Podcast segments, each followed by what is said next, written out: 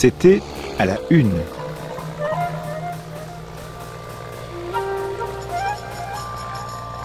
Journal Le Gaulois, 26 juillet 1881, Autour d'Oran, par Guy de Maupassant.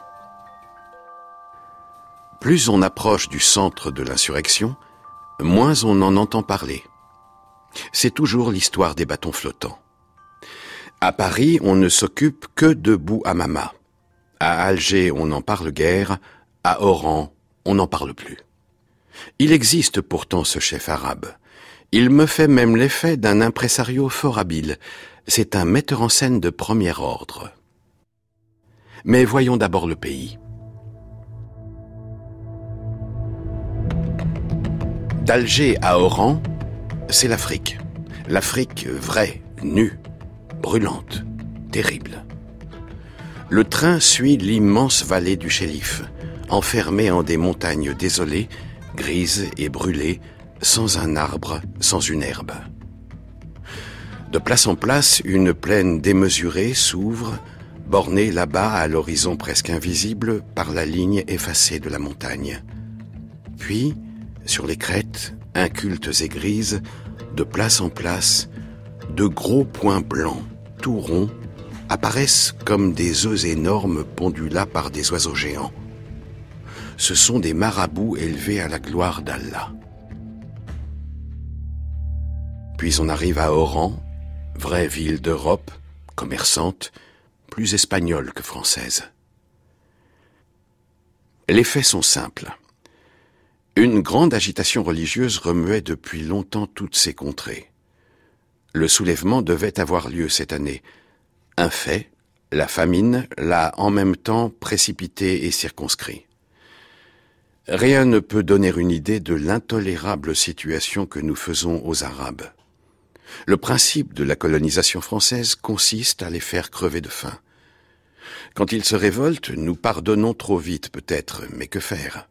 Nous sommes 300 000 Européens contre près de 3 millions d'indigènes. Nous n'avons pas dans l'intérieur un colon pour cent arabes. Quand ils sont sages, nous les affamons.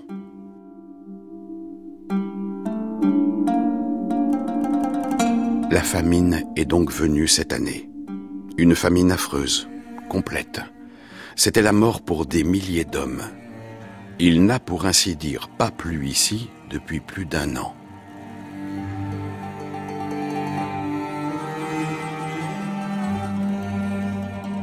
Alors un exalté et un ambitieux, ce Bou Amama, Amama semble être enfin l'orthographe indiscutable de ce surnom arabe, est venu, courant les douars, chauffant les esprits, ne mangeant qu'en cachette, se disant l'envoyé de Dieu. Et il a levé des cavaliers. Ainsi, l'affaire dont on s'occupe le plus en ce moment est la défection des Rezaïna. On les a chassés de chez eux sous prétexte de sécurité. On les a poussés à bout et affamés. Ils sont partis vers le désert avec leurs 3000 chameaux. Puis de là, ils ont écrit pour demander l'Émen, arguant qu'ils ne s'étaient pas révoltés, qu'ils n'avaient commis aucune action contraire à nos lois, qu'ils demeuraient nos sujets dévoués, mais demandant à rentrer chez eux, refusant de mourir de faim, réclamant simplement ce qui est un droit pour tous, la vie. Et même ici, on leur donne raison. Je sais des militaires, des hommes énergiques mais sages, qui m'ont dit qu'ils ont raison, ces gens, mille fois raison. Et si le gouvernement ne cède pas, voici quelques centaines de cavaliers de plus pour suivre Bou Amama et piller nos convois de vivres. En somme, tout se borne à une guerre de maraudeurs et de pillards affamés. Ils sont peu nombreux mais hardis et désespérés comme des hommes poussés à bout. Mais comme le fanatisme s'en mêle, comme les marabouts travaillent sans repos la population, comme le gouvernement français semble accumuler les âneries, il se peut que cette simple révolte, insurrection religieuse avortée, devienne enfin une guerre générale que nous devrons surtout à notre impéritie et à notre imprévoyance.